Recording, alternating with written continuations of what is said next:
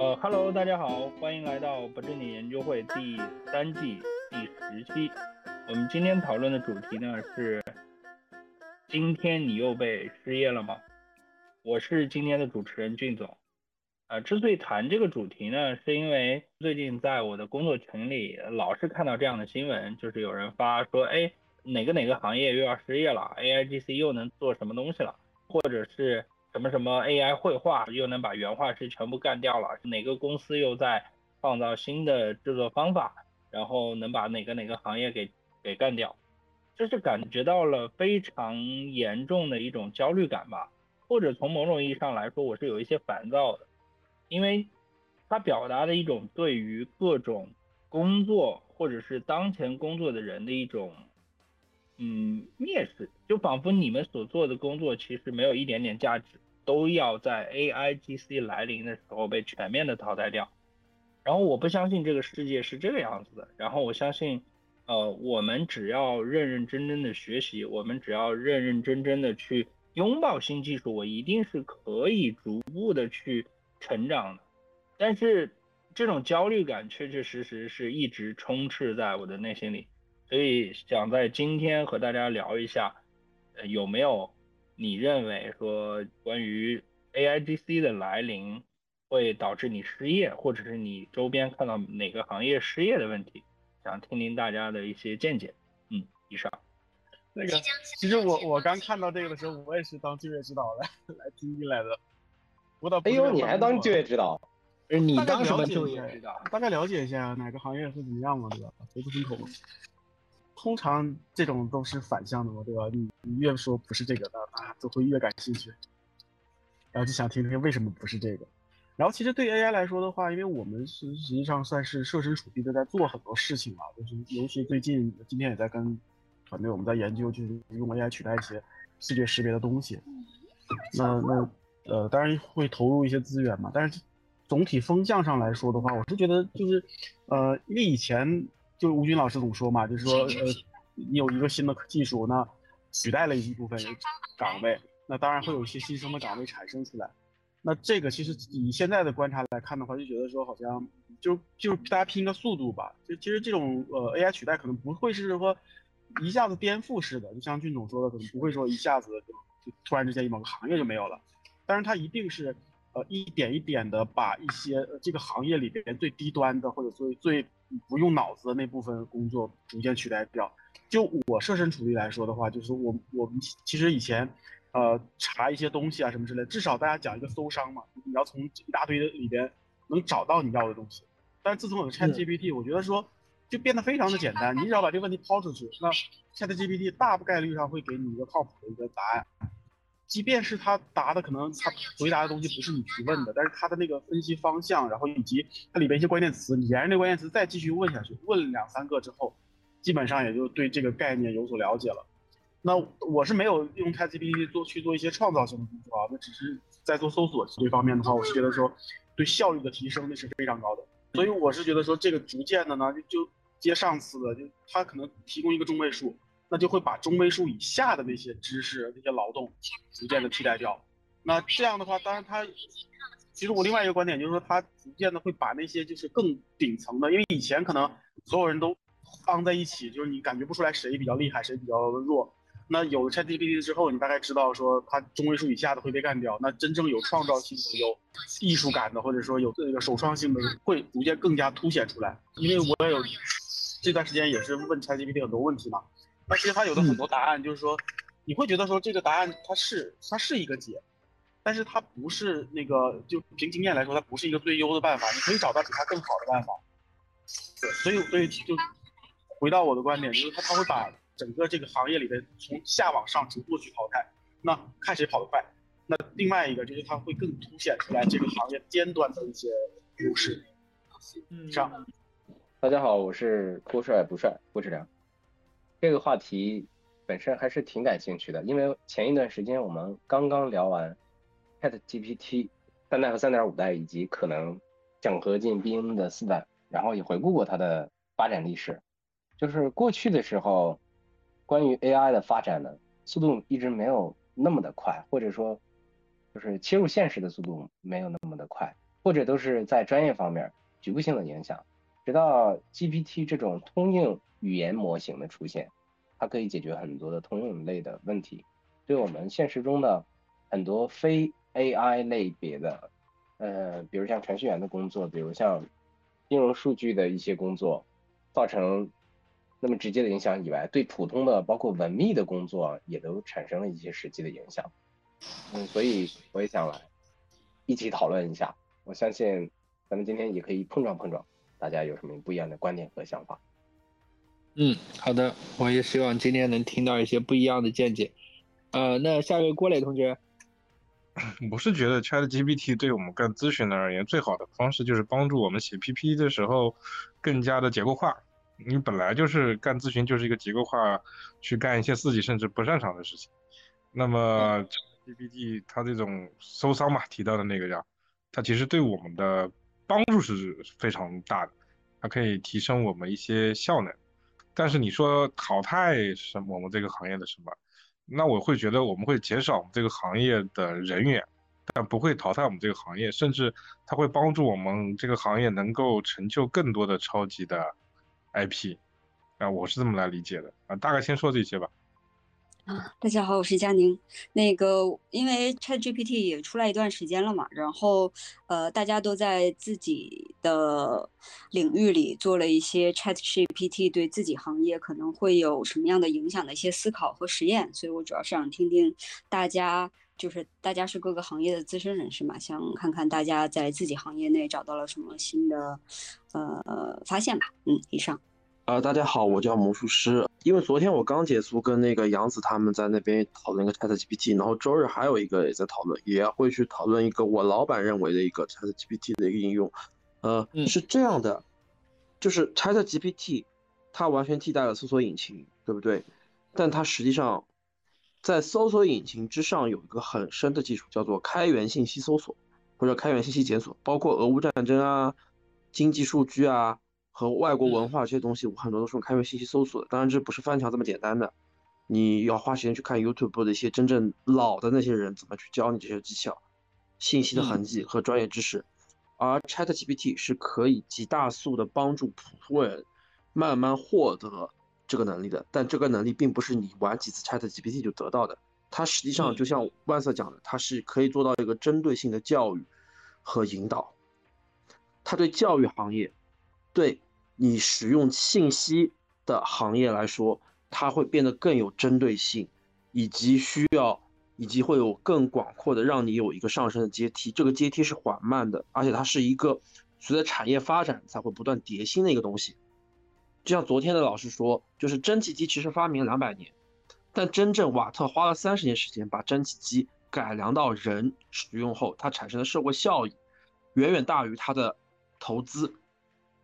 嗯，还带动了纺织业和工业革命，而 ChatGPT 其实是这个环节中的一个导轨和齿轮，所以，所以我一就是说，像我们现在像我们那种 IDC 行业，其实有很多东西，它跟 IT 有点区别，是有很多东西它是不可视化的，没有办法用知识、普通的语言或者说呃简简单单的代码来告诉你这一定会去做怎或怎么做。而 ChatGPT 可以针对性的去培养人去做这些事情，并且弥补你人工智能就是单纯机器人在视觉上产生的误差，它是可以做到这些的。但是它还有更广阔的前提，包括因为随着未来的发展，如果 ChatGPT 这个带来的技术革命越来越好的话，你会发现未来有很多小企业和大企业并存。小企业有它小企业优势，灵活，它的资金更加独立。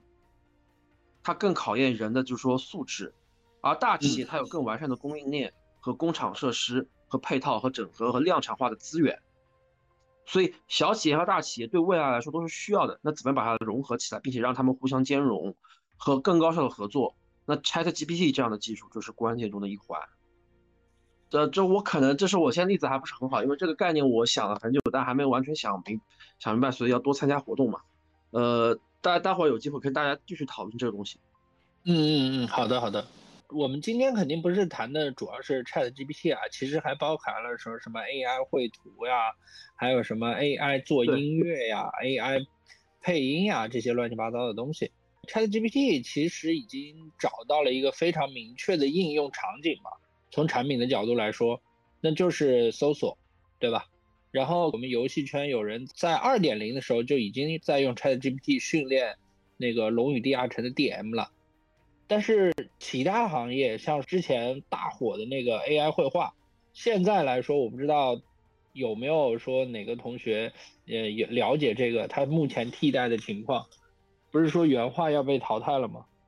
呃，不会被淘汰。昨天问下来的结果是不会被淘汰，因为原画有很多创意型的东西和设计风格，这些东西是机器还做不到。它机器是要用数据去量产和，而且就是这样的，好的原就是说它会决定一个事情，就外未来的人就会越来越专业，而越专业的人可以带动更多的市场。同时，它会要求这个世界上有很多领域有更多专业的人和能善于使用。就说 ChatGPT 这些工具的人，善于使用这些工具，找到策略、更好的路径、解决方法，发把人的知识发挥的极致，并且更好的整合自己知识去驾驭知 AI 的部分。所以你如果从一个产业结构讲，你它是会有波折，会有短期的失业，也会有很多的替代，但长期来说，它是可以把人的力量解放到更多的去适合于人的工作，更高的创意力，更高的去解决问题的能力。我是觉得，如果比如说把这个 AI 比比作一个工具的话，就是以前因为可能这个工具不是很好用，所以你真正会厉害的人，他没办法充分用这个工具的全部能力，那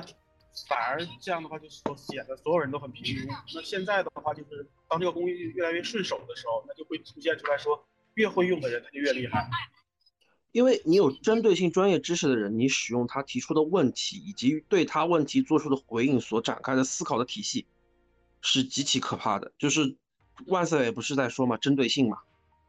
它就是个针对性的概念，它可以针对一个问题产引发人进行很思考、很深刻的思考，而这些思考不一定是 AI 能懂的，但是它可以把这个产业变得很革新。就是对我们咨询这个行业而言，就如果说我原来只能做人力资源企业发展的一些咨询的话，我等于现在扩展了我延伸的边界。为什么这么来说呢？就是我们最擅长的叫提问题。其实 ChatGPT 它最擅长的叫回答问题，就是我们的能力，就是说在众多一二三四五排列的问题当中，找出那个优先级最高，或者说最本质的那个问题。但是呢，我们的这个这个能力的前提就是能够一二三四五先列出所有尽可能，amazing 嘛，就是说无限相互独立、无限穷举的问题。但是 ChatGPT 最好的一个方式就是把前人所有的大量学习过的这些能够穷举的问题全部排列出来。然后，但凡这个人脑子里有这种类似于索引、类似于这种检索的能力，类似于有这种能够从众多问题的问题当中找出他想去那个去牵引的、往下去钻透的那个问题，就意味着 他不需要再大量的去阅读、去重复的去搜索、去想尽办法做这些收集的前期的工作，他就能够很快速的去，就更快速的、更高效的去做他原来的那些工作，甚至还能够跨更多的边界。所以这个东西我才说，对于我们这个行业来说，其实是极强的一个 buff。对你跟我预看到的情况是一样的。他对专业的人来说，他可以变得非常强大，他也就需要对教育进行改革，让更多专人更加专业、更加独立。它其实是有很多应用的，比如说培养人和培养把这个人的能力再发挥到更大的规模上，在很多领域，包括因为未随着未来的人社会发展。脑力运动会越来越重要，以及兼容脑力运动的很多工作会非常重要。包括昨天那个老师也讲，其实智能驾驶在那个矿场和一些工厂其实已经代替了人了，而且这个是好事情。为什么？它可以降低突发事故的危险，以及提高生产效率。那对于人来说就是好事情。那人类就必须要更多知识性的东西。包括我跟那个要考研的人也说，你用 ChatGPT 去练英语或练数学一些东西，实际上要比你直接去买卷子还好。而且这东西便宜，这东西其实成本要比你请老师便宜。包括还有一个老师是那个我一直盯的一个英语老师，在 B 站上的，他也说，他逼迫了老师必须去发挥用创造力和激发性和真正有领导力的那种方式去教学，而不再是以前那些背单词、批卷子、教你怎么改改错题这种东西。那种东西 ChatGPT 都能解决，但你要做他做不到的事情。而做不到事情是对现在的学生和教育者而言是最重要的。嗯嗯嗯，也就是说，那个魔术师，你认为他能够，呃，像在教学这方面是可以起到一定的帮助作用的，对吧？哎，那其他行业，像呃，嘉宁你的投资行业，或者是郭帅你的这个地产行业，有没有什么样的？啊，是我们行业里的应用嘛？对啊，对啊。主要就是用来呃搜，也是搜一些数据吧。但嗯，比如说金融数据行业可能会有些变革吧，像类似于万德、同花顺这类的公司，他们可能会在数据生产的流程上，呃和最终数据的呈现上，利用 Chat GPT 做一些优化。嗯，那你们现在能用到的就是 Chat GPT 是吧？像什么？AI 绘画呀，或者是什么 AI 配音呀，对于你们这些行业应该是没用是吧？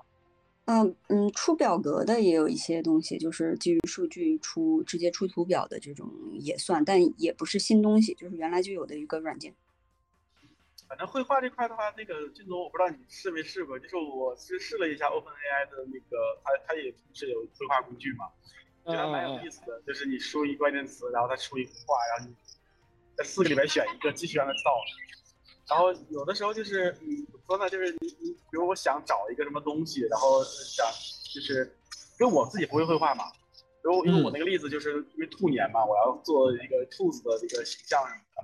然后我觉得让它生成很多很多的兔子形象，然后自己从里面找一个。就是我给我的感受啊，就是说对我这种，呃，你需要用到这个东西，但是你又不是这个东这个专业的人，那。我就很容易的去用这个工具去生成一个可用的东西，对，嗯嗯。但是因为我不是这个专业的这个领域的人，所以怎么说谈到原画什么的，这个确实就不懂了。呃，是的，是的，这也是我的体感，我也只是临时凑一下。呃，不过我我有朋友今天在朋友圈发了一个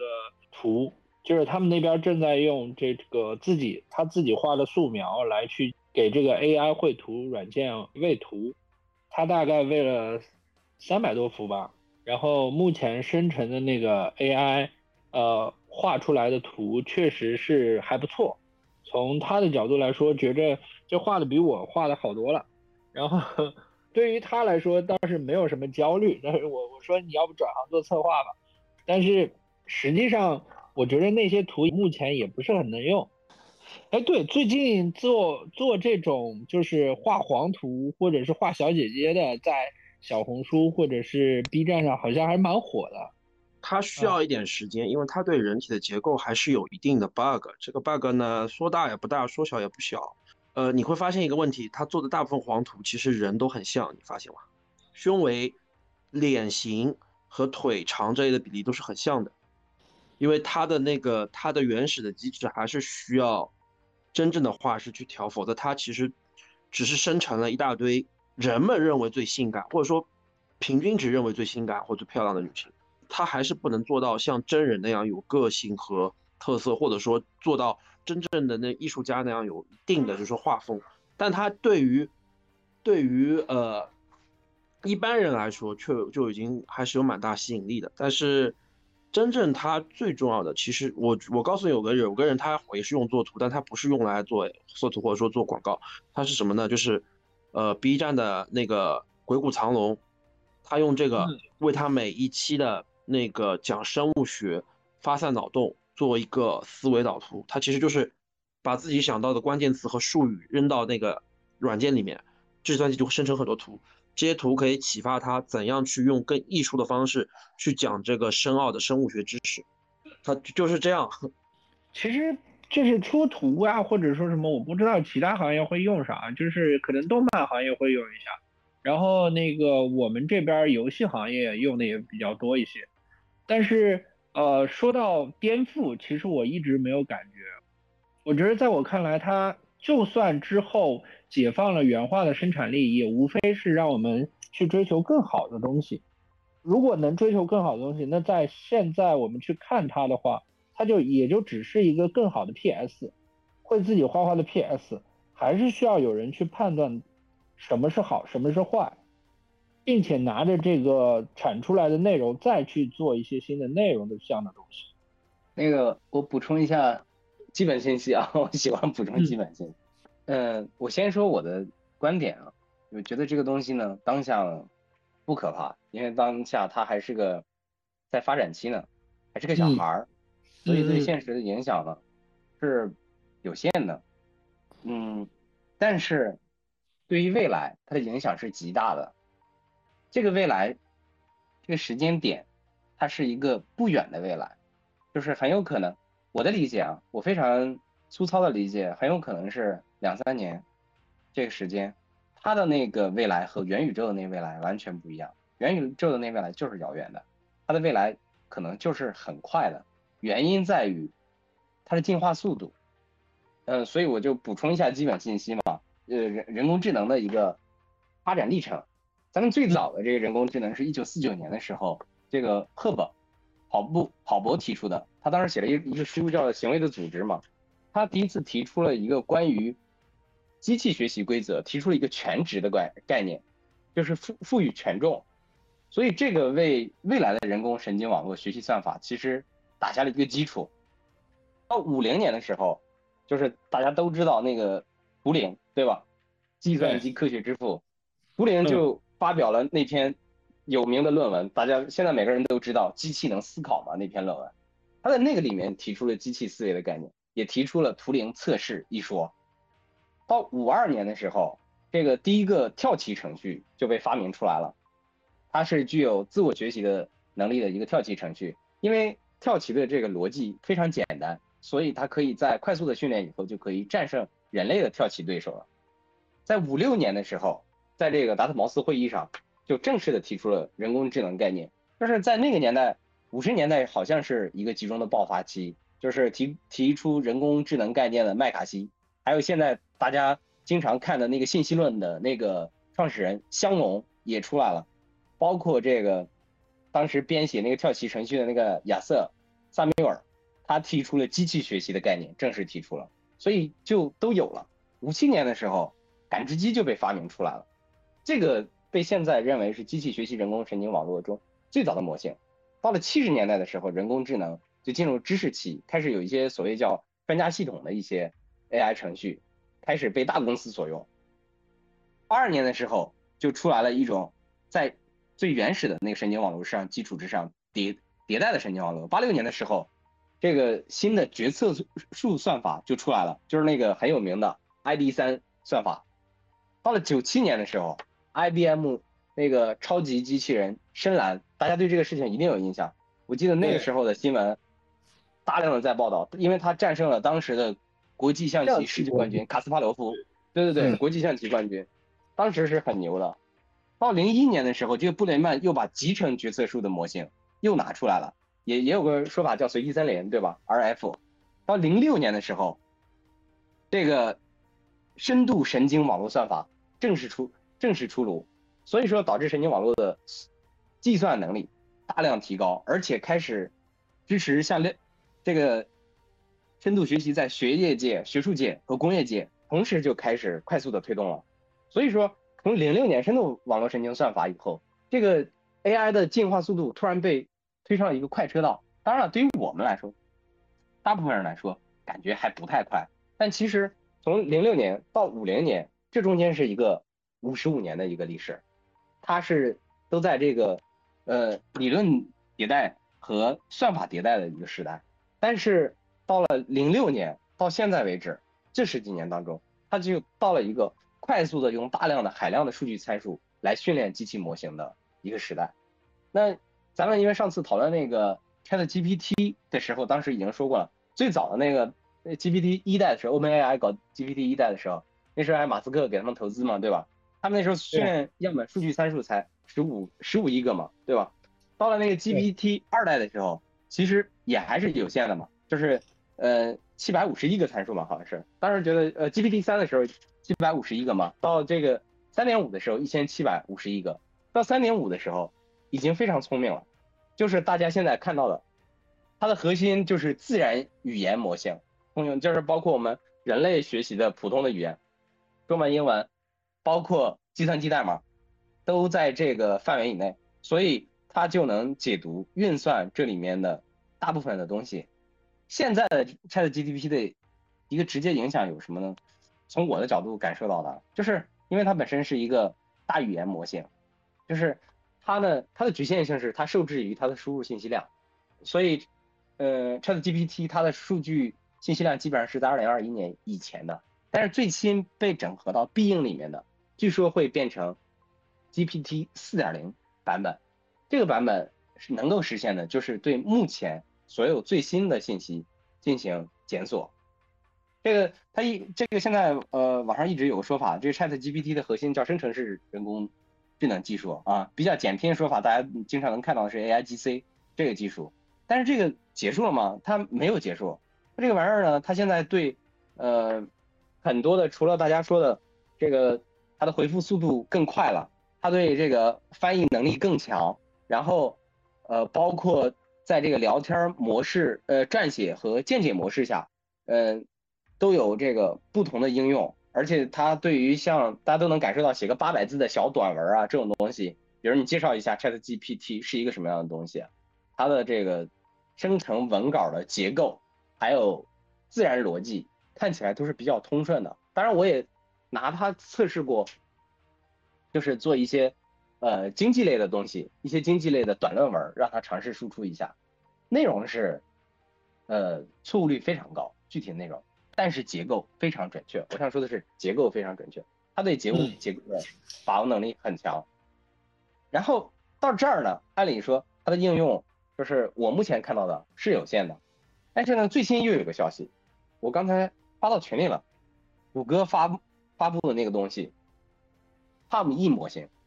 这个玩意儿呢，用了参数呢是五千六百二十亿个参数训练出来的，那它的参数呢是之前的三倍。关键这个东西呢，贼变态的地方，它不是自然语言模型，它是视觉语言模型，所以我们所有的图这玩意儿都能看懂。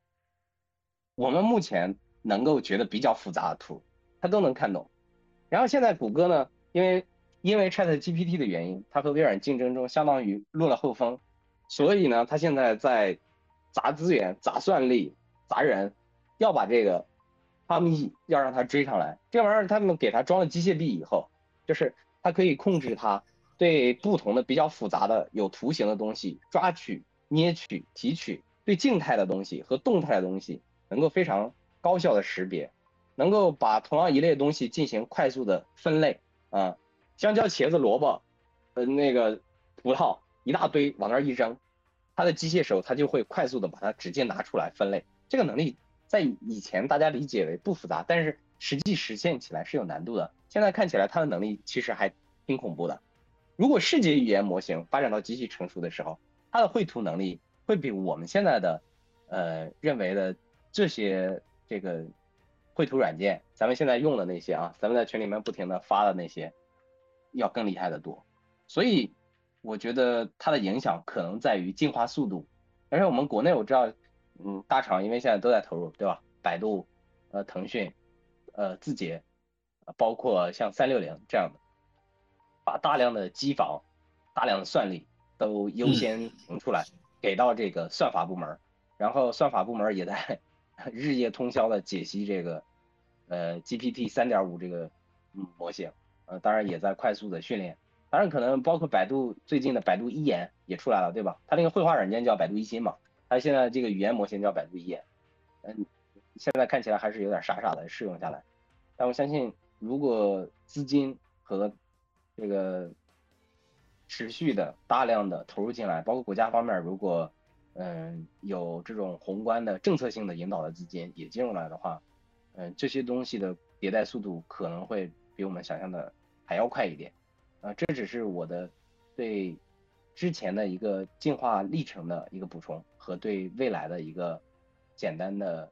假设的性想法啊以上，等会儿继续补充。其实，哎，其实如果往长远再说一点嘛，就这个事情到底对我们来说有什么影响？我试图哈 去去到网上找了一些 UP 主去看这个技术，到讲它背后的逻辑是什么。我是这么理解的，他说这个东西是要联系上下文的，就原来的逻辑啊，就是要联系上下文再给出一个所谓的答案。然后现在呢，更多的是什么呢？这个这个新的这个技术呢，就更多的就是它不管你下文的。就不不跟下文拟合，它只跟你的上文拟合，所以它都是猜测你提问的时候你之前提的所有的问题，然后理解试图理解你的提问的逻辑啊、语义的情绪啊，就是会解构你的一些猜测，这会这种猜测会更像人嘛，因为它不需要跟后面去完全就是耦合，所以它只要基于前文给出一个大致模糊、模棱两可的一些信息，它越学习呢，就好像感觉更像人一样。就是我的理解，就是更像人，它还不是人，它只是像人，只是只是只是一个高级的一种模仿，模仿到一定程度的时候，我会觉得，哎，它能得到，就是就像一个更加智能的那个人工 AI，就像我们看那个钢铁侠里面的那个什么叫贾维斯还是什么来着，像一个超级的助手，所以。我我就像我上上就是刚刚上一段讲，我觉得它目前就是一个助手的概念，它将来可能会往这种超级助手这种概念去进化。好，超级助手它其实能做的事情是什么呢？它很难搞这种原创的事情，但是它可能根据你原来已有的所有的事情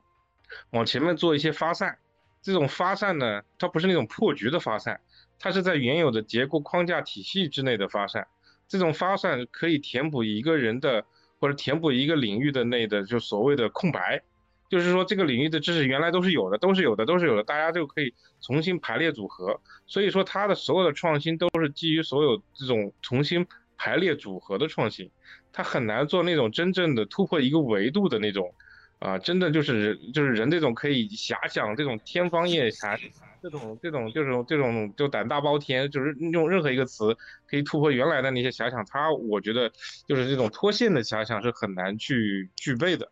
我不知道将来是不是会具备啊，但我觉得从我目前对于这个所谓的技术的理解，它还是在已有的这个框架之内，类似于做重新排列组合，然后更多符合逻辑的猜测，所以你会发现它的语言是什么呢？更像机器的语言。这种语言，我想想这个逻辑，就是它是可以给一些编程，或者说给一个 Excel 去写一些红的那个红的那个编程的，你就会发现，你只要按照你只要按照你对 Excel 的理解，你准确的进行这种表达，它就必像一个什么呢？就像一个原来编程需要打字，现在编程只需要把编程的逻辑讲清楚，它就可以准确无误的把这个编程的语言给你。梳理出来的这种感觉，我我当前是这么一个这么一个感受吧，啊，我大概就先先说这么多，哎，啊，哎对，如果用 ChatGPT 的话，它是有一些原创的东西，很奇妙的原创的东西，就是就类似于你让他写首破写首诗，虽然他那诗很破啊，但是他不是靠排列组合能写出那个玩意儿的，他一定对其中有一些意象或者是内容是比较清晰的，呃，他的原创其实。就说你们觉得 ChatGPT 的原创，其实是因为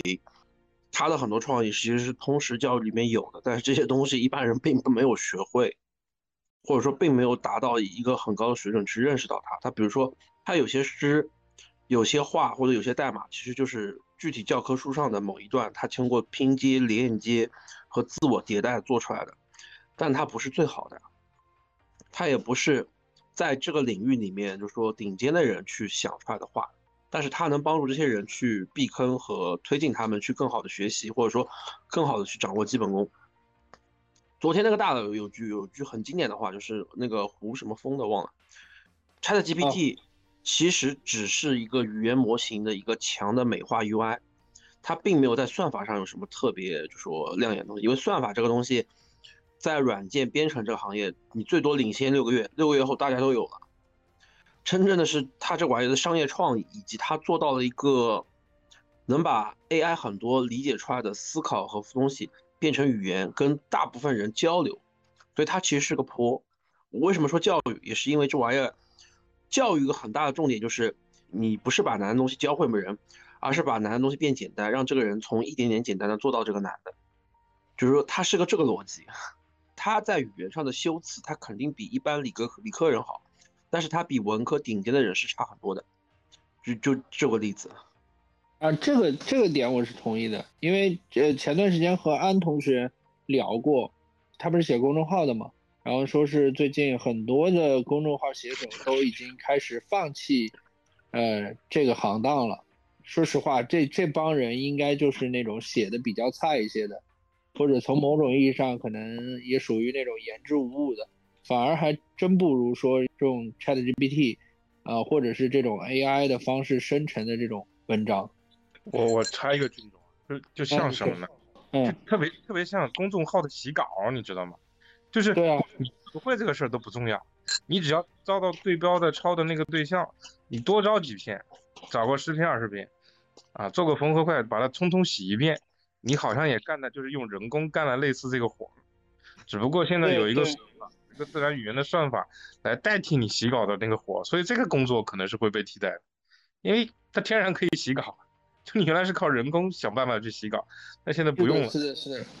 它现在还可以 AI 洗洗音乐。我们之前说要要用一些音效或者用一些音乐，我们也准备说用这种 AI 的方式去解决这件事情。但是但是说实话，这里面就像我们说有一些真的东西，或者说有一些情绪的东西，它做出来的东西总感觉是缺失那些内容的。就像说有有时候我我们在地铁里现在可以看到说 AI 画的画，但是你站到那儿，你说这话到底说了什么，或者说这话能传达出来我的那种艺术感的东西，我完全感觉不到，我就觉得是一幅画而已，或者说就觉得是一幅可能画的还不错的画而已。我是这么理解的，就是什么呢？就是我们现在已经发展了这么多学科，但是从逻辑上来讲，我们作为主体，这个世界作为客体，我们对于这个客体的认知边界还是局限的。因为我认知这个边界的方式，就是通过自己的感受器官嘛。说的最最俗的一点的一个例子，就是我们可以我们可以在赤橙红黄绿青可见光里面分出赤橙黄绿青蓝紫，但是红外线跟紫外线两个频谱波段以外的，我们无法无法感知，那个都是通过我们的学校学习到的知识，然后通过一些逻辑的证明推测啊，不断的去通过公式去验验证的，所以我们是不断的在认识这个客观世界，然后用我们学到的这些知识结构化的去沉淀去积累。那 ChatGPT 更像一个是通过，就是他几乎学通了所有的这种已经大家沉淀出来的这种通识的结构化的认知。但这个东西呢有两个差别，第一，它还是不能穷尽这个客观的世界所有的认知；第二个，我们的个体因为受这个局限，每个人的局限，他可能更是不能够。在这里面感受到更多的认知，但 ChatGPT 在这个中间能做到一个事情是什么呢？它可以把人类以往过往所有的这种知识，能够结构化的，能够通过自然语言，能够通过逻辑，能够通过洗稿的方式去糅合的时候，它突然多了一个这么一个超级管家智能的这种问答的方式。所以说，它就是对于我们现有现有所有的知识，一个人如果没有精力、没有时间去学到所有的时候，突然有我们这么一个问答的方式，它就变得特别的顺利。我举个最简单的例子吧，就比如说你要你你你让一个我想想，你让一个小学生写一篇作文，你举出春天到来的几个例子，你想想春天到来的几个例子，如果你自己去想，你去百度搜，你去 Google 搜，你去其他的这个范文去搜，你绝对没有 ChatGPT，你在 ChatGPT 上面说，请举几个从春天到来的例子，然后你问他有没有还有其他吗？继续，你会发现 ChatGPT 它是更有效率的把这些所有的。证明了春天到来的例子都跟你举的明明白白，一二三四五，所以通过这个我会来理解这么一个事情啊。对的，它其实打击的就是教辅的工具书，就很多以前教辅的书籍，什么教你怎么翻译的，教你拼写的，教你美名名名言加名言或者京剧的，或者是数学习题集的这种东西，它都可以用这个技术全部取消掉，然后就变得就说你后发的学习就是肯定是越快，而且越容易，成本也更低。来那个 插个话，觉得影响的是挺多的。目前看起来的时候，是主要集中在和这个文字编辑、还有文稿整理、文案策划啊，还有其他的一些呃快速一些简单数据的快速整理呃相关的这些岗位，其实那个面儿还是挺大的。嗯，但是我更担心的可能是一些深层的影响，主要是什么？就是。如果说 AI 的进化对我们的世界产生影响的话，Chat Chat GPT 只是其中的一小步，对吧？后面还有，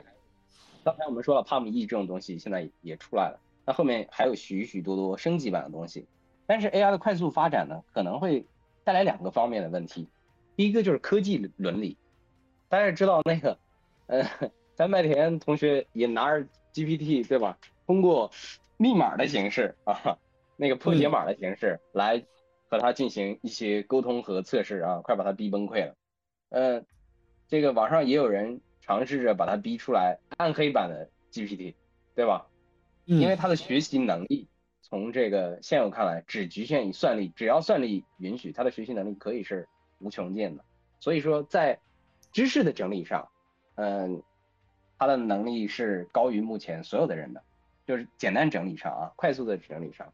就是他的那个我们看起来的像是一种创造，你写一篇作文吧，呃，在我理解是也是一种整理，其实，呃，所以它呈现了出来的只是像。我接着说这个关于这个科技伦理这个问题，如果它进化到，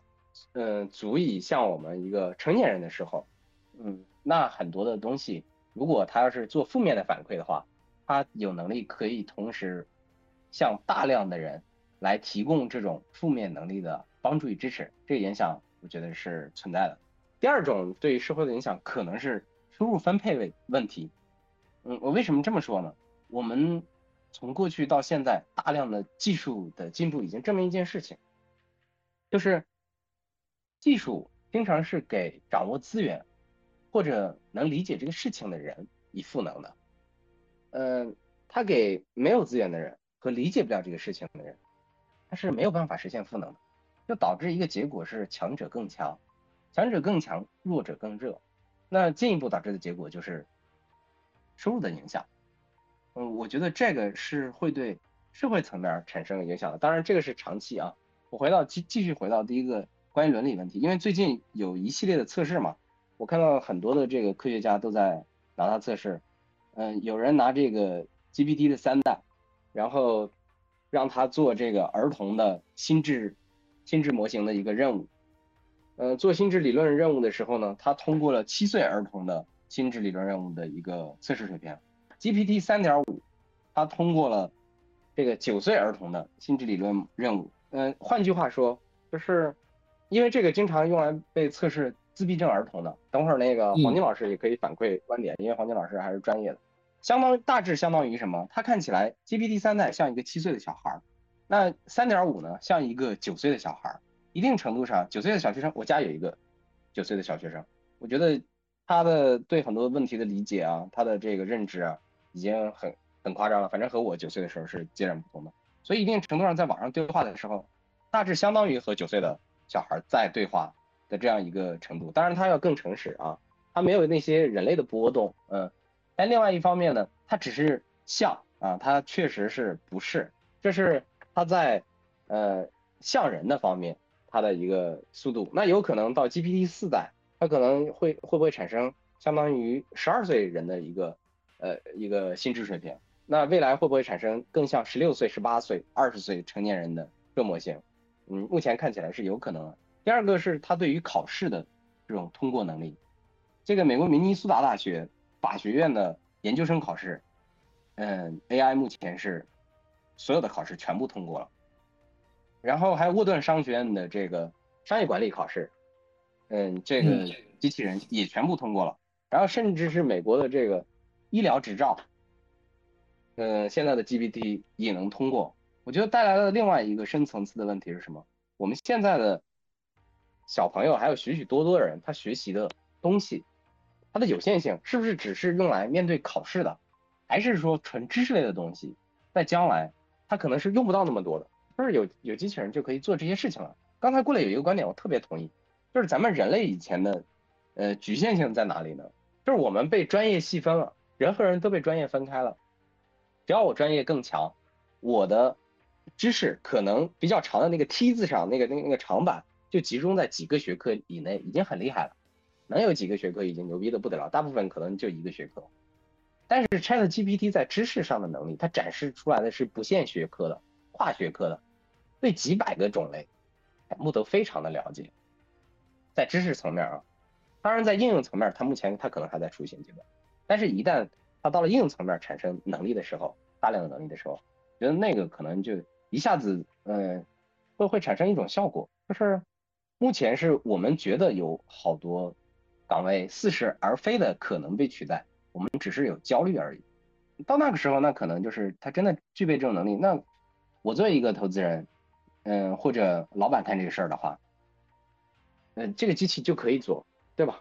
那就不需要了。可能我们最后把人类逼迫的，嗯，大家都搞一些创造性的事情，我不太清楚啊。我们我们写诗，我们拍电影，我们写歌，呃，做这样的写小说，做这样的创作性的事情，然后把这些所有的靠知识堆叠可以完成的任务，简单堆叠或者复杂堆叠可以完成任务，都交给机器人，呃，或者再到一定的程度，我们给不会。使用机器人的人，或者不理解机器人的人们，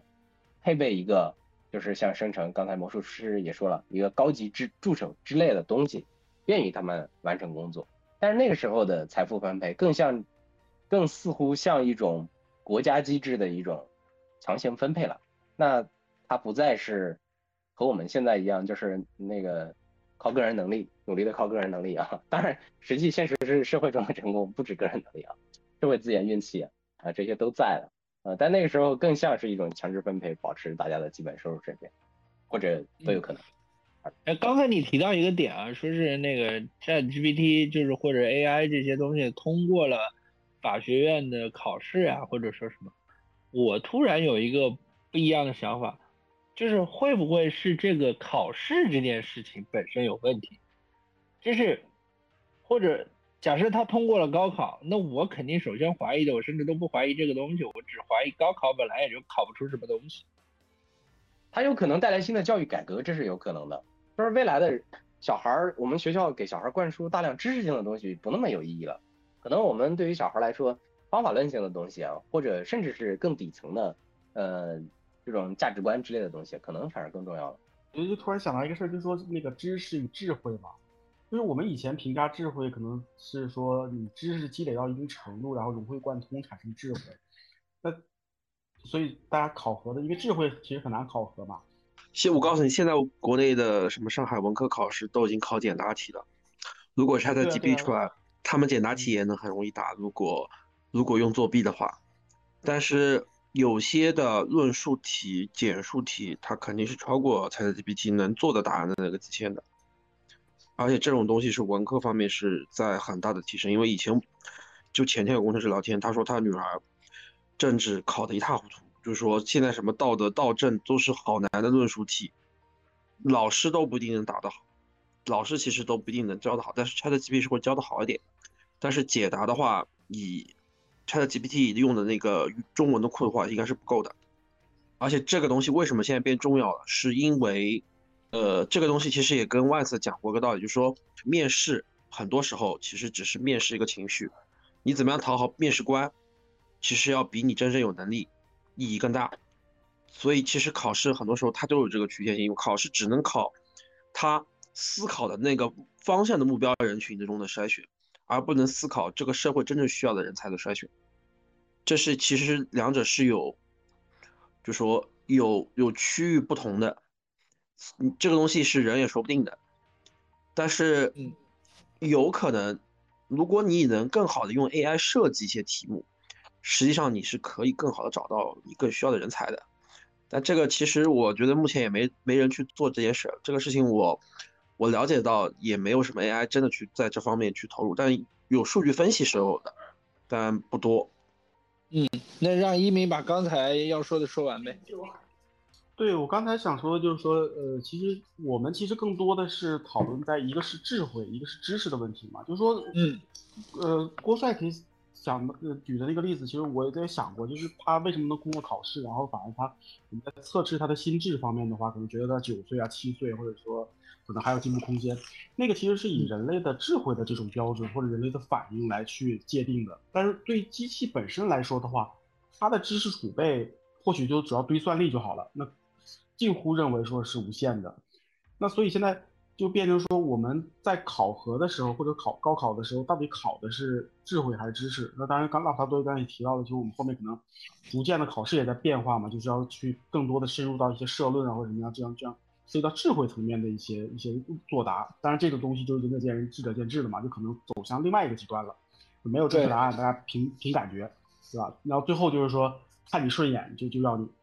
对吧？就变成一个情绪性的东西了。那但是现在的考核毕竟还是以以有客观标准的嘛，或者说为了实现公平，那我们需要一个客观标准，那就嗯倾向于知识。那知识在机器上面的话，它是很有优势的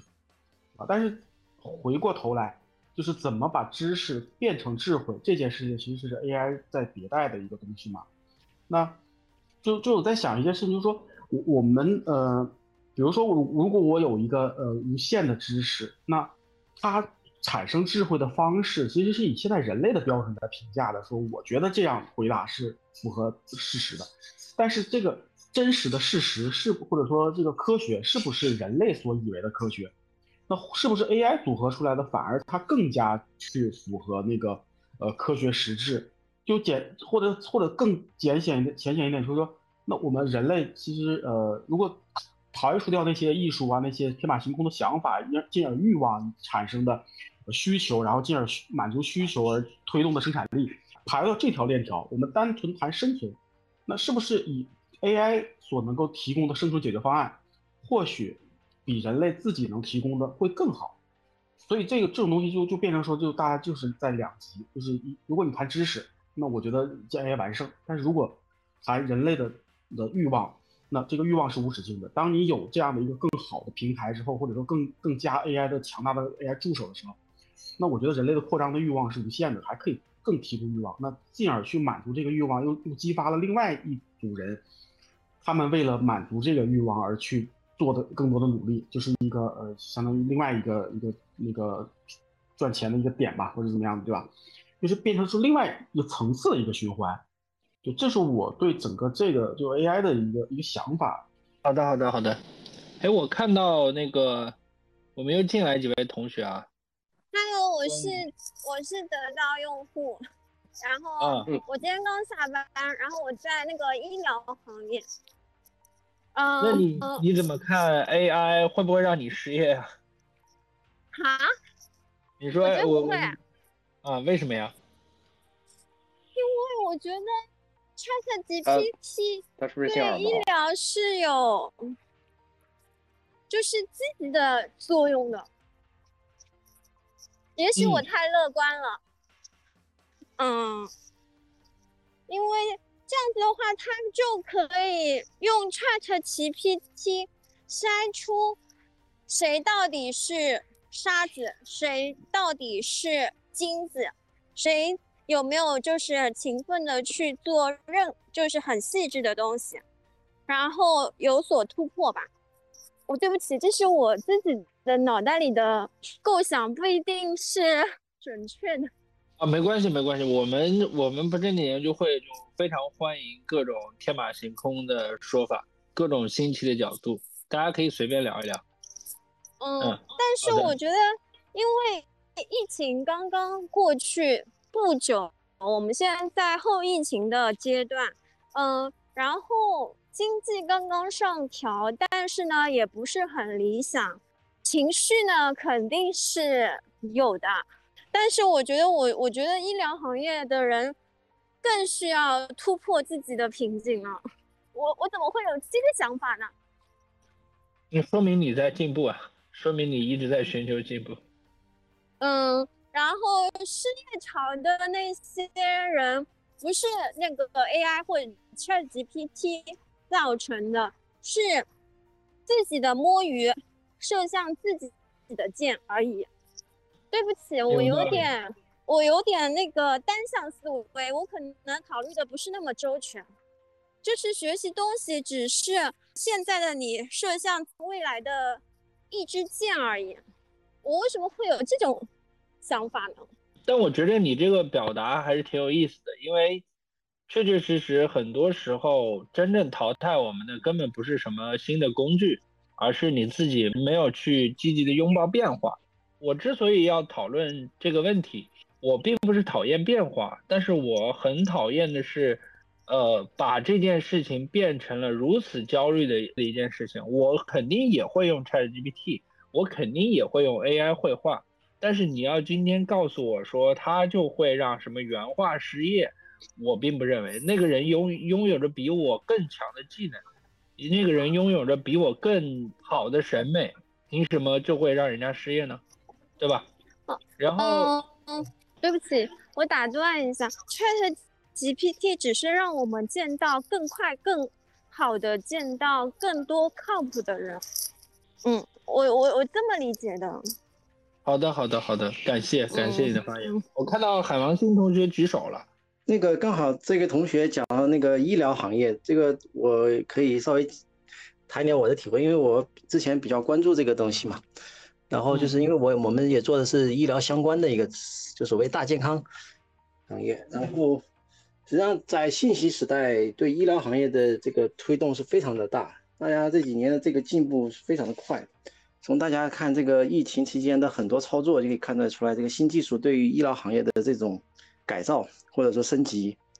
然后实际上在中国也好，在这个发达国家也好，它普遍存在一个很重要的问题是医疗的远，就是说这个偏远地区的医疗问题，包括联合国啊这种都很关注这个贫穷地区的这个医疗问题，也是一个因为偏远地区怎么样，它没有医生，缺医少药，缺少设备。然后但是信息时代的话，这个移动互联网。包括这个设备的微型化，呃，这种所谓穿戴可穿戴设备，包括这个 X 光啊、CT 啊什么越来越微型化这种趋势的话，就来解决，可以有助于解决这个问题。那么 A，然后这个自然发展到了后面，就是说你这个结果检测出结果出来了以后怎么诊断的问题，那医生是更加缺乏的，特别是好的医生。那在中国也有很现实的问题，大家都知道，基层医院没人去看，为什么？那些医生觉得医生水平不行，那越没人看，那医生的经验越越不足。然后他们自己像刚才那个同学讲的，这个摸鱼，摸鱼摸到最后自己都不称职了，更加适应不了这个技术的进步。实际上，医生是一个很终身学习的一个职业，每年就像财务财做财务的人，他每年要去培训，医生也是要每年要去修学分的，然后定近期要去考试的，要发文章的。那这个也是一个需要与时俱进的这个这个行业。它更加的是受到这种新技术的影响，所以 AI 的话，对于医疗行业是肯定是有巨大的一个推动作用，而且是离不开的，而且是必将是融合的。包括像腾讯、阿里这些，对，你们都知道，它这个这个一个很大的业务板块就是健康，阿里健康啊，京东健康啊，腾讯的这个一堆手手下一堆的这个上市公司，全部是做这个健康行业的，当然很多都现在还没有盈利。然后这个的话，实际上他们。在图像识别上最早运用了这个 AI 技术啊，用的那个叫什么密啊，然后就是直接就是说扫描的图像，直接用 AI 的方法，然后来进行鉴别。它包括现在很多医院的做体检的人这么多，全靠医生去看的话，这个是很困难的，而且啊也需要经验的。这个 CT 的图像我们自己随随便去看看是看不懂懂的，对吧？那么这个也是很需要经验的。这在几年前就已经实现了，就是说达到。非常有经验的病理科主任的水平，不管是看图像也好看切片也好，这种染组织染色的这种东西，他们的 AI 的技术鉴定水平已经已经达到了这个非常有经验的主任级别。这样的话可以大大的提高偏穷老少地区这个医疗水平，也包括解决大城市这种大医院的这种啊医疗资源不足的问题。那现在只是在中国有很多的问题，就是说一个行政管理的上面的这种思路上面，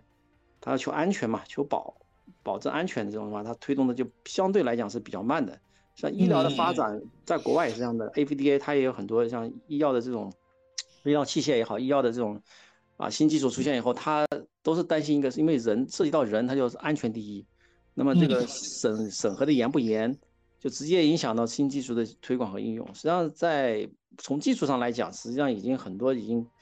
AI 已经完全融入到医疗的很多方面了，然后后面会导致很多，就像那个同学讲的，很多人啊，来自未来的箭要被射射下马，这个是明摆着的事情了，就是看政府管理部门怎么去衡量这个事情，怎么平衡这个事情。整个人人的大健康的来讲，那肯定是一个很重要的益处。啊，这是肯定的。这个一个医学生培养一个医学生，在中国也现在也基本上要十年，在国外可能要十几年。那那这个的话，这个这个带来的影响非常的深远。我想问个问题，那个海王星同学，就是假设我现在有一个呃负责医疗诊断的 AI，那我假如呃是可以有能力整合，比如。全国的或者世界相当范围内的医疗诊断数据的话，它有没有可能训练生成出来一个通用型的这个诊断性的机器人，它基本上可以对这个所有的病症不需要进行通过整合数据，它是需要整合的是，这个是其实不需要像 GPT 这么复杂的，它就是传统的这个深深度神学习，就就前一代的那个叫什么强强化学习啊、深度学习这种的，它就已经呃强化学习，嗯。就是把有经验的、大家公认的，他当然是组织一堆医生，一个专家的 panel，一个专家委员会，然后就是就是这个学科委员会的顶级的专家一起，然后大家找一些典型的案例过来，然后包括各种诊诊断的这个检查的数据、症状、病人描述的症状这些综合在一起，啊，形成一个结构化的数据库，然后来训练它，那就可以实现的。那如果那也就是说，嗯。那也就是说，如果将来他训练到一定的程度，他成熟到一定的程度，它是可以在诊断方面儿，它有可能会超过大部分的医生，对，已经做到这一点了。已经做到这一点。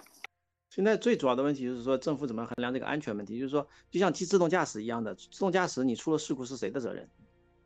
然后你这个病看病要让我们现在知道这个医医患矛盾其实是很尖尖尖锐的，对吧？现在医病人他也要维护自己的权利，就像我们经常听医生讲，就是啊，他们上次上上上周上个月，然后他们就遇到好几起这个病人起诉医院，所以病人现在医院也是有庞大的这个 律师团队、法务团队。嗯就是说，在美国更是这样子，对吧？医疗费用的很大一部分，医疗保险的很大一部分费用实际上是保护医生的这个支付医生的医疗这个叫什么诉讼风险，医院的诉讼风险。嗯，你刚才提到一个医疗器械小型化的这个事情，就是大量的，比如我们现在买的那种家里用的血氧仪啊，还有那种，呃，那个叫什么？指指尖的，就是看心电图甲的，我们啊心电图做体检的时候那个心电图啊，你到医院的时嗯。候不是他是一个医生拿的那个设备对吧？对对对，然后这个东西现在可以做到可穿戴的水平，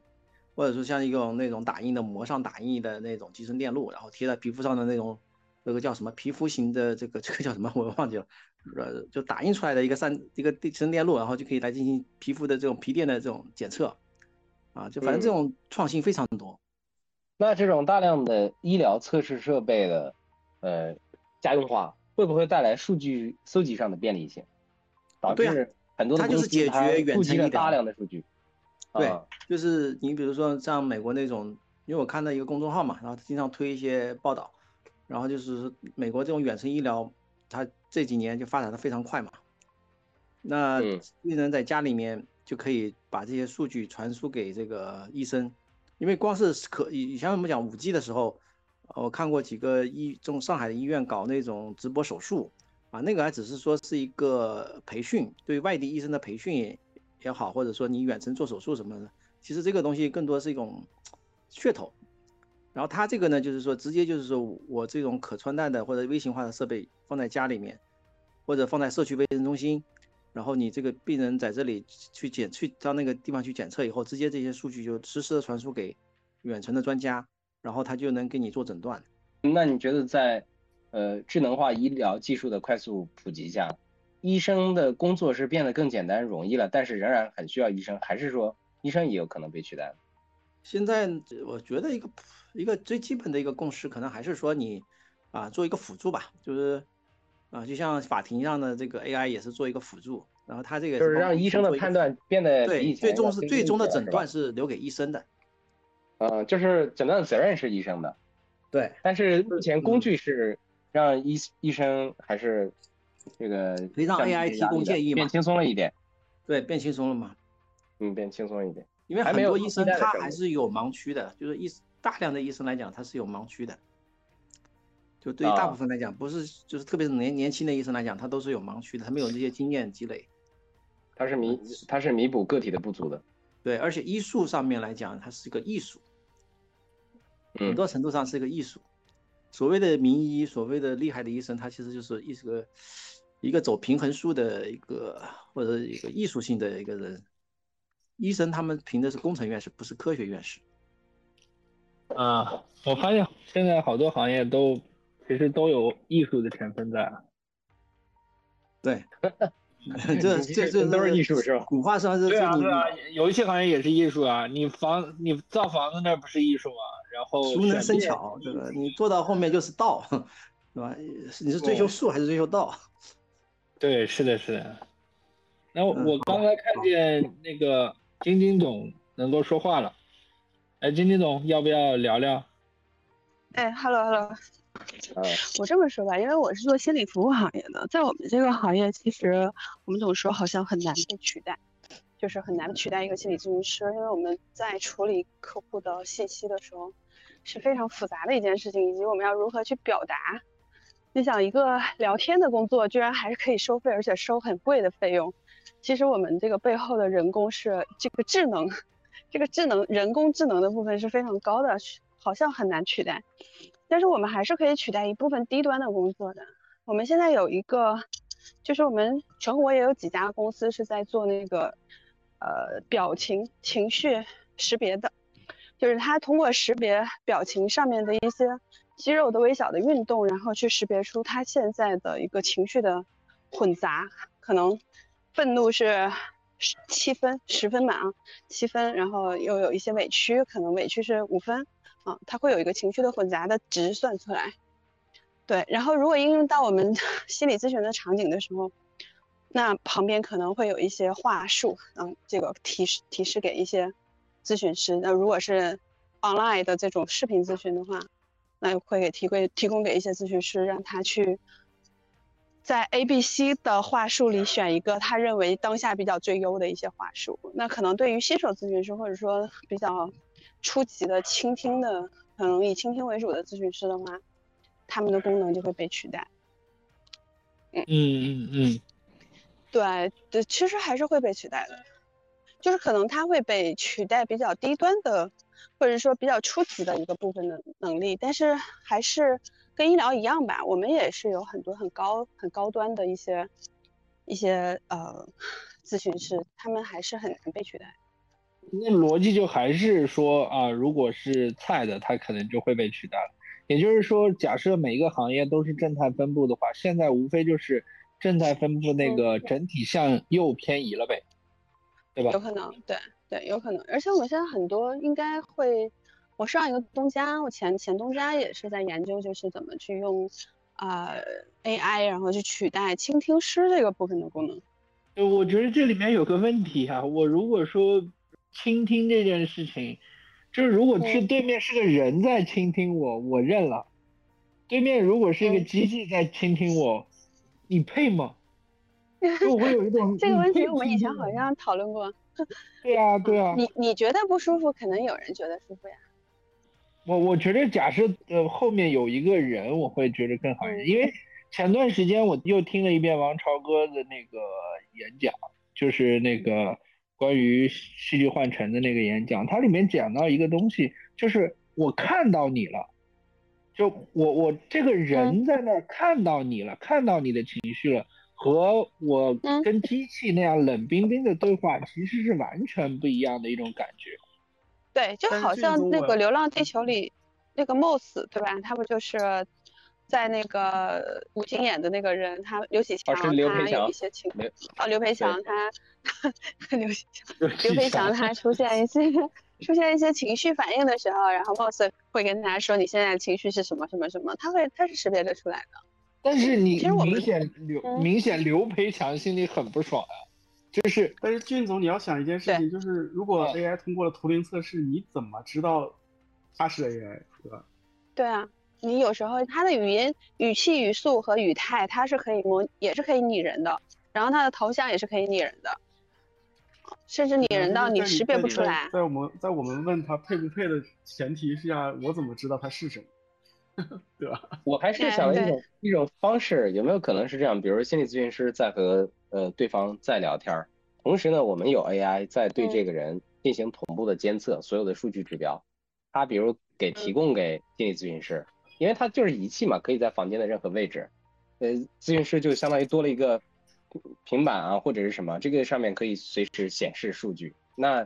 这样对话的是心理咨询师，但是对于这个人嗯的指标判断，其实已经超出了一个正常人的这个能力了，就是机器变成了人的一个强辅助。对啊，它可以做到强辅助啊，对啊，就是嗯初级的心理咨询师他是需要强辅助的，那走到高端咨询师的话，他是不需要强辅助啊，他可能坐在那里他已经有的咨询师他能做到什么？客户坐在他面前，咨询师一进到这个房间，然后一坐在那里，客户就开始已经一句话不说就开始哭，这个是高啊手。嗯，你看人家这个也是艺术。这艺术艺术，呃对，就是因为每个啊人身上他也有光环，对，就不停不同的人他的光环是不一样的。对对，是的，是的，是的。然后我们问一个艺术家啊，我们问一个艺术家，这真有那个刘峰老师，哎哈喽方哈喽？一直在听你们讲，我觉得讲的挺好的，而且我也不是什么艺术家，我倒是觉得刚才听了好多东西挺受益的。我是一个，我是一名纹身师，从事纹身行业有十四五年了。虽然说一直就是依靠纹身这个行业吃饭，但是呢，本身比较焦虑，所以说呢就会，呃，同时进行很多不那个不同的项目，比方说我在做银饰，银饰里边主要做雕蜡、建模这些东西。嗯然后比方说文呃文玩古董，然后呃依靠自己的眼睛辨别新老，就是我本身是一个比较焦虑的人，然后正好我看咱们那个聊的这个东西呢，然后又是我觉得最近这段时间对我来说感触最大的，所以说就跑进来跟大家一起来探讨探讨。首先我就说今天的一个客人吧，他做了一件事情，然后让我觉得非常意外。嗯我这一个这一个客人呢是一个老顾客，他想做一个纹身，嗯然后呢，他一直不知道自己想做什么，然后今天恰好就给我发了一张图，然后他就问我这个图案纹在小臂上是否合适，他因为他想做一个花臂嘛，嗯。然后这个图发过来以后，我一看就非常专业，然后他就给我讲，他说这是 AI 绘画，然后非常适合，呃，做纹身，或者是他的这个绘画水平其实挺高的。然后啊，呢，对他今天跟我交流，他就说那个我过两天可以去，呃，跟你面聊的时候来教一教你。他说，他认为这个 AI 绘画这个东西啊，就是挺适合我们这个行业的。然后他跟我说，他说，比方说，因为我们这里我我这里做纹身要先聊嘛，聊完了以后，我大概知道你的想法以后，我要给你出一个草图，而这个嗯草图呢，通过人来画。至少要几个小时，所以说即很难当时即刻呈现。然后结果 AI 绘画这个东西确实是非常的即刻，基本上输入关键字，然后这个图案就能瞬间生成，所以说就是让我挺震撼的。然后我就在想这个事儿啊，其实就是大家刚才都说到一个共同点，就是 AI 这个东西它注定会代谢掉一部分不专业的人，不管是哪个行业，啊，像医疗行业呀、什么心理咨询行业呀、各个行业。但是我就在想这件事儿啊，就是我们纹身行业也是一样的。其实全国百分之九十的纹身师都是不合格的纹身师，都是嗯这种没有设计能力的纹身师，都是这个只是说把图案印到人身上来照描的纹身师。那嗯如果说这个行为让百分之九十的纹身师都失业了，或者是让百分之九十的医疗从事医疗行业的人失业了，或者是心理咨询的人失业了，就这些不合格的失业了，那么是不是会造成巨大的这种失业潮？如果我们的客人也受此波折，是不是我们就没饭吃了？我就一直在想这件事儿。然后你要说让我能得出来结论，好像挺难的。但是，就是我也算是从事过好多行业吧，但是我发现我从事过的行业，绝大部分的人都不是专业的人，都是这种就是面临被取代的人，就包括插画也一样。你说一个插画师给一本一部小说或者是文稿去配一个插图，你说这个作者的要求能有多高呢？如果是一个非专业的作者，我相信他的要求一定不是很高，他大概就是想要这个图案能大概表达他的意思就行了，或者是他只嗯作为他整个一个小说里面的一个插图，一个觉得，嗯，好像很必要但是非专业的这么一个东西就足够了。那如果是这样的情况下，我就觉得这个这个 Chat GTP 也好，这个 AI 绘画也好，它给我们带来的这个变革将是颠覆性的。我有点期待，又有点觉得恐惧。期待是在于我可能已经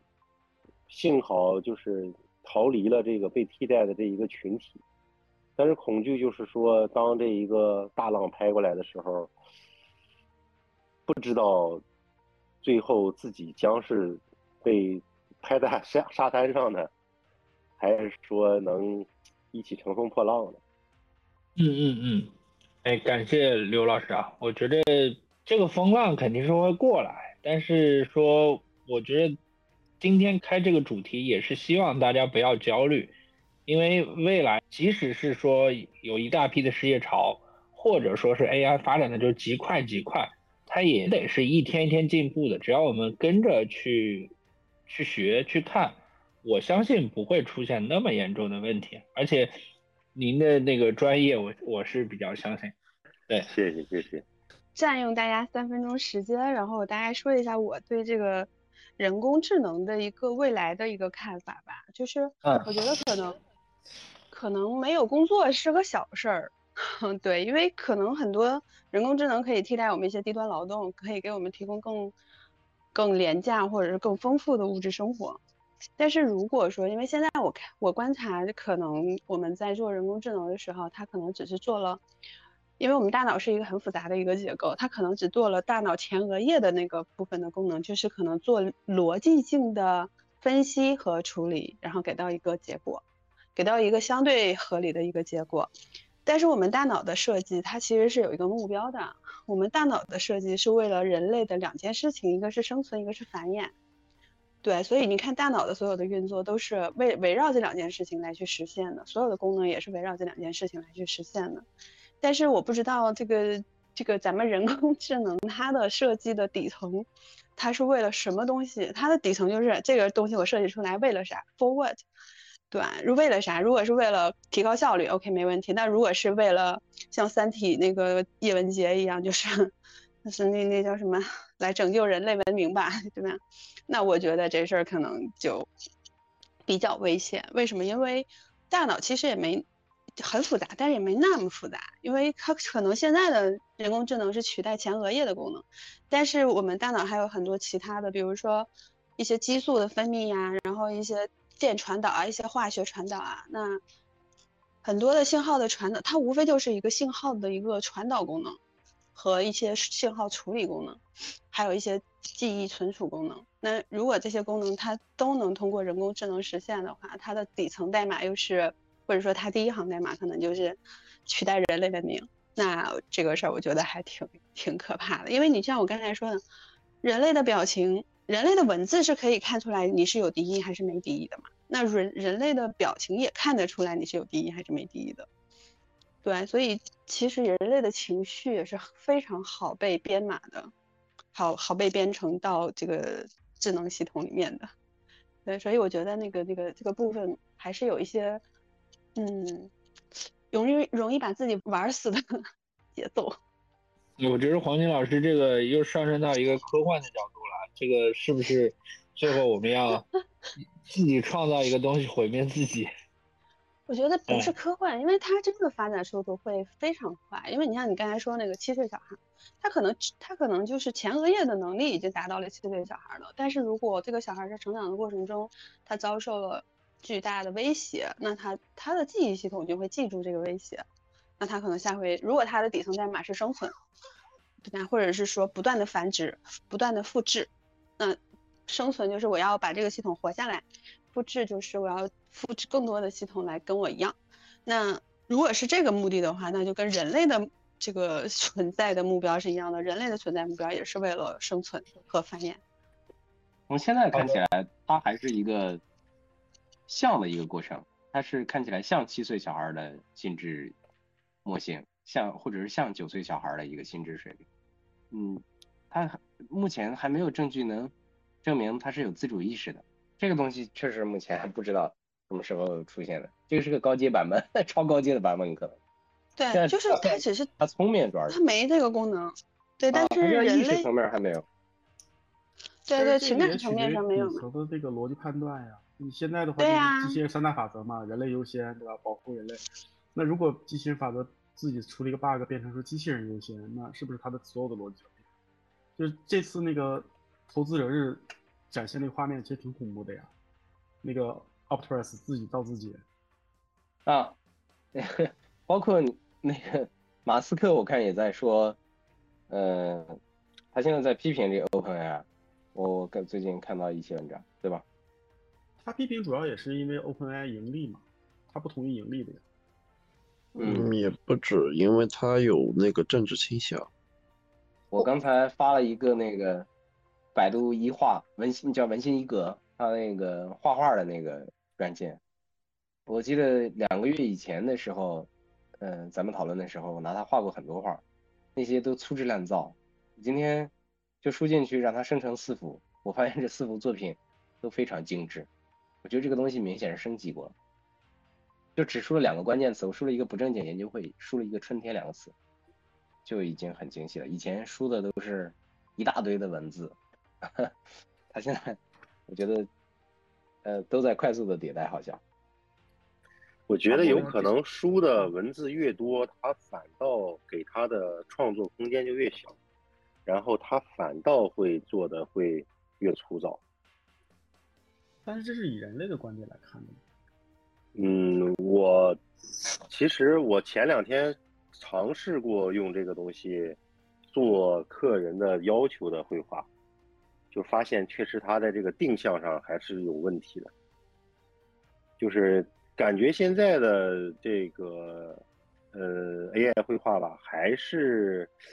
一个怎么说呢，就是像像一个模板是吧？啊，对，一个模板，一个呃，同质化的那种东西。对，它是一个迭代，一个不一个罗列，一个模板的罗列啊、列。对，它它其实是有限的变化，它只是从你的语言，你的语言是无限变化的，但是它你这个语言，它变化出来的东西是有限的。对，所以说你你对它的要求越多，那么它的相当于就是它的局限性越大，这时候它的创造反倒会越没有那么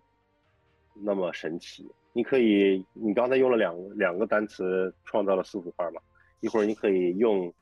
十个单词或二十个单词创造一一幅画。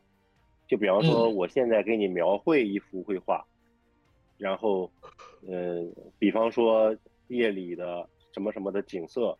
然后你把这个具体的给它描绘一下，你有一个指向性的东西，你再让它创造一下，你就知道了。啊，我试过这个，应该是并不怎么好。我甚至给他已经描述到左边、右边、中间都分别是什么，他就不会画。对，我觉得现嗯在就是他还还是有这方面的问题的，就是他肯定会越做越好，但是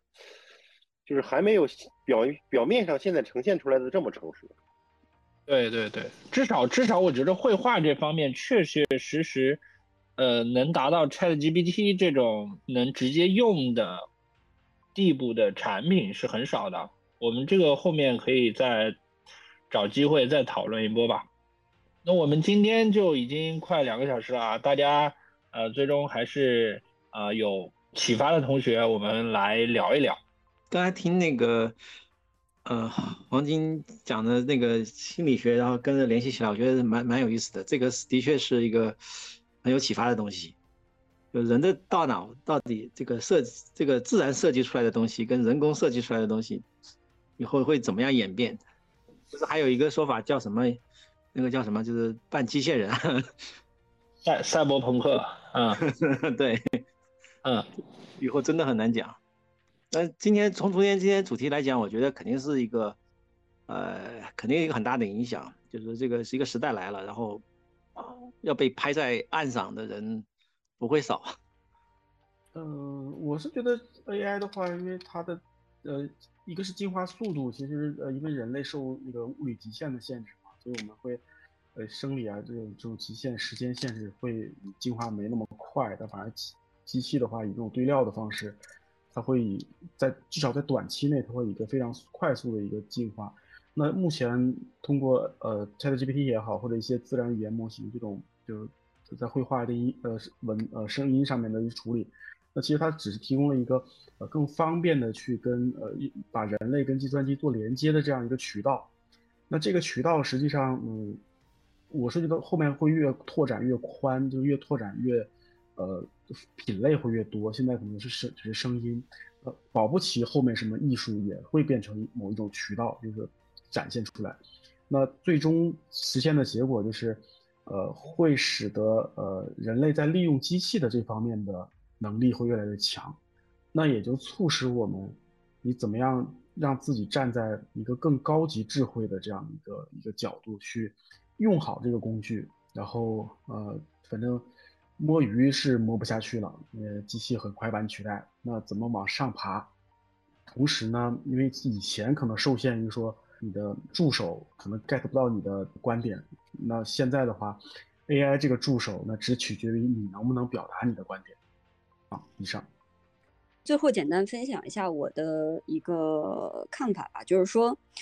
我们每一个岗位、每一个工作其实是包含很多任务的。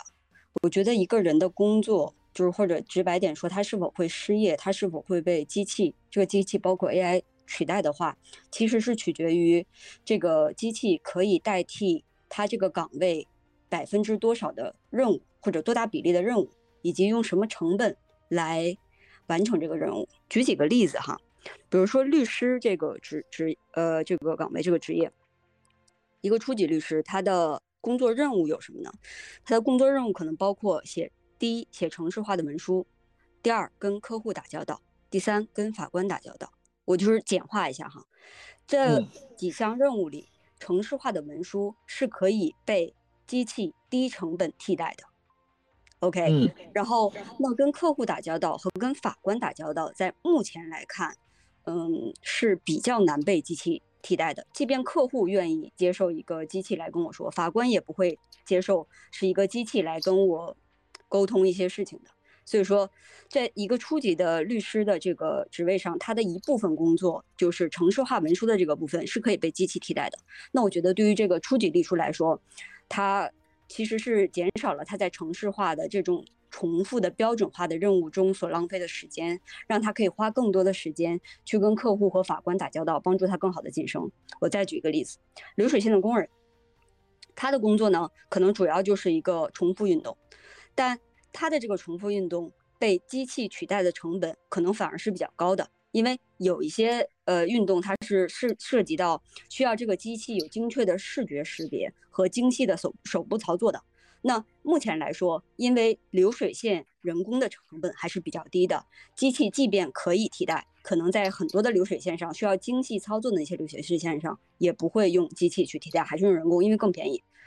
那再举个例子，咨询顾问。那咨询顾问简化一下，他有的他有的一些任务是什么呢？比如说，他面对一个他要解决的客户的问题，他首先要拆解问题，提出很多问题。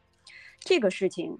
呃，是呃，尤其是些创造性的问题，是人在这方面更擅长的。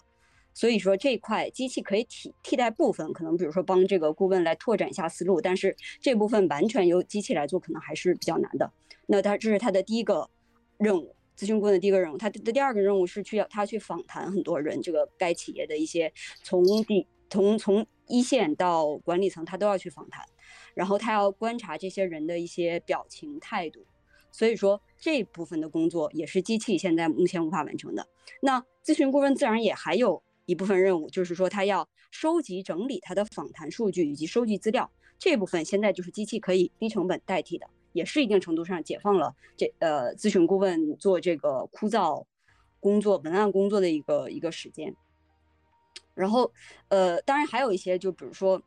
呃自这个自动驾驶是可以代替司机的嘛？那自动驾驶可以就是司机这个工作由人来做的话，它其实机器替代它相对是其实可以用低成本去替代的。但是我们现在在道德层面和法律层面无法解决一些问题，所以暂时也是没有。被推进下去，那刚才这个心理咨询师的这个其实也是有，呃，一定类似的程度，就是说，呃，心理咨询师涉及到要跟客户交流，他要观察客户的微表情、他的态度，这个东西，呃，情感识别的这个事情，机器将来或许也可以做。呃，那如果是这部分可以做的话，那这个机器就能帮助心理咨询师更好的去观察客户的微表情。就是他可能甚至在一个人类咨询师没有发现的情况下，机器的这个这个表情分析可能会发现这个客户已经有非常强的自杀倾向了。那这对于心理咨询师来说也是一个很好的助力。嗯，所以我觉得，嗯，觉得如果乐观点来看的话，机器和 AI 这些东西还是能帮把人类从一些程式化、标准化、重复化的任务中，呃，解救出来的。我觉得整体来说，其实可能是，呃。是有些好处的。以上，我是我其实现在因为我这份工作也不可能做永久，但基本上我现在闲的就看看叫 AI 能不能就说在已有的产业上再提高一点，以及整合一个产业，达到一个更降低成本。就比如说我研究很多玩 AI 的方法这样子。其实我倒不担心在中国 AI 产生的产业革命让大多数人失业，因为我觉得。我对中国现在这种产业规划的信心是有的，因为我以前听到过一个人讲，就说万一产业变革会失业以后，中国可以做什么样的应对来控制这个社会的变革，而不造成更大的损失。所以我认为我其实不怕，我更关注于怎么样把 AI 在我未来能提高我的，就是说职场的定位，或者说企业，或者说将来能创业也跟 AI 有关吧，就这样。哎，我忽然就是刚刚大家在 loop 的时候，我就 忽然有一种感觉，其实这个很像那个工业革命时期的对工人的原始工人的那些替代嘛，就他们工作对。蒸汽机出来了是吧？啊，对呀，就蒸汽机出来了，它也是一种动能嘛，对吧？那现在 AI 它也取代了，也它它也通过它的人工智能的部分去，就是解放了一部分劳动，或者是解放了一部分生产力嘛。那解放的那个部分，它自然能找到就其他的，或者是说可以满足人类各种其他需求的部分。其实人类的需求很多。那我们比如说像我们中国，那我们可能在改革开放之后的这几十年里，我们大部分的需求都集中在生存上面，很少有人会集中在美学上面或者音乐上面对吧？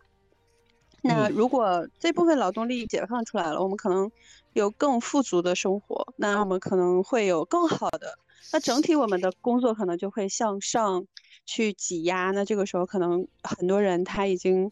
呃，相对相对富足了，那他很很容易去走到美学的这个这个领域里面，那可能就会出现美学的爆发，也可能啊。好，我最后说一下自己的感受。我觉得讨论一下还是特别好，也是让我想到很多的事情。每一次这个我们的科技发展进步，都会带来很多很多的问题。嗯，但一定程度上，从目前看起来，科技发展好像是一个不可不可逆的事情。那 AI 的进化过程好像也是这样。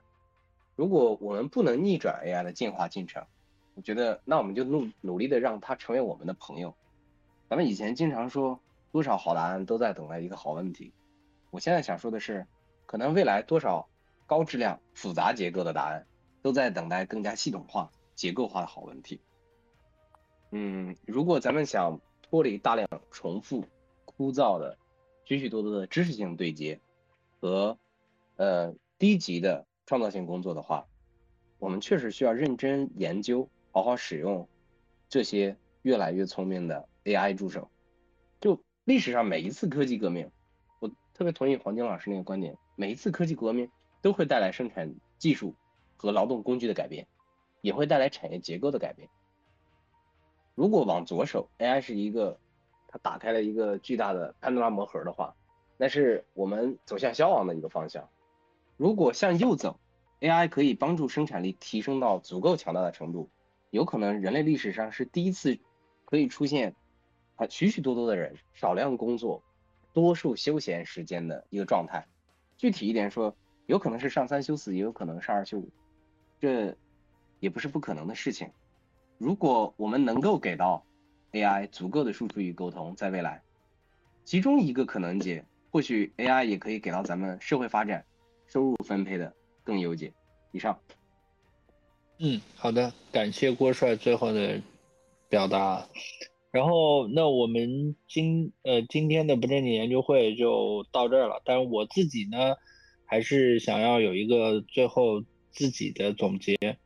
呃，聊这个问题，我觉着只是认为这件事情并不值得我们现在去焦虑。我每天看到我的群里面不断的有发这种乱七八糟的东西，我感到的是一个非常深刻的焦虑，特别是有一些。所谓的创业者啊，或者说是那个呃站在前沿的人，然后他们会表现出来一种什么？就虽然这技术我没有，但是我觉着他以后肯定会很牛逼，我现在就要去搞定他。但是他也没有花一百多个亿，他现在无非就是寻找一个具体的使用场景，然后去调用别人的 API。我真的不知道说这件事情能够有多着急。回归到一个产品的角度去寻找这个产品真正使用的空间，或者是使用的这样一个具象场景都没有找到的情况下，我们着急做什么东西呢？然后另外呢，我觉着在整个这个过程中，我们是要去不断的拥抱新的技术，去不断的提升自己，去终身学习。我觉得这点就已经能够帮助我们，呃，不用去考虑失业这件事情。因为我们现在用 AI 有一个最大的作用是降低成本，那降低成本之后，哪个企业它不也需要把这部分降下来的成本去寻求产业的扩张吗？那那个时候一定会有更多的工作岗位出来，只有接受不了变化的人，可能才会担心这件事情吧。我觉得刚才沥青同学提到了一个事情，就是说你所做的所有的抉择，其实都是射向未来自己的一支箭。那我们到底是送给未来的自己一把剑，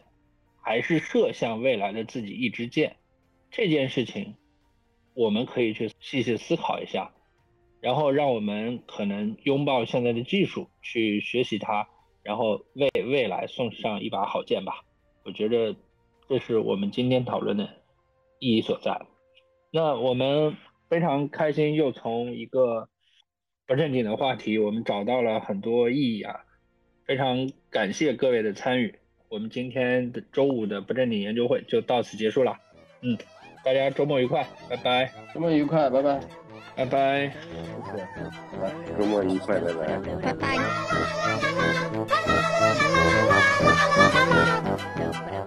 拜。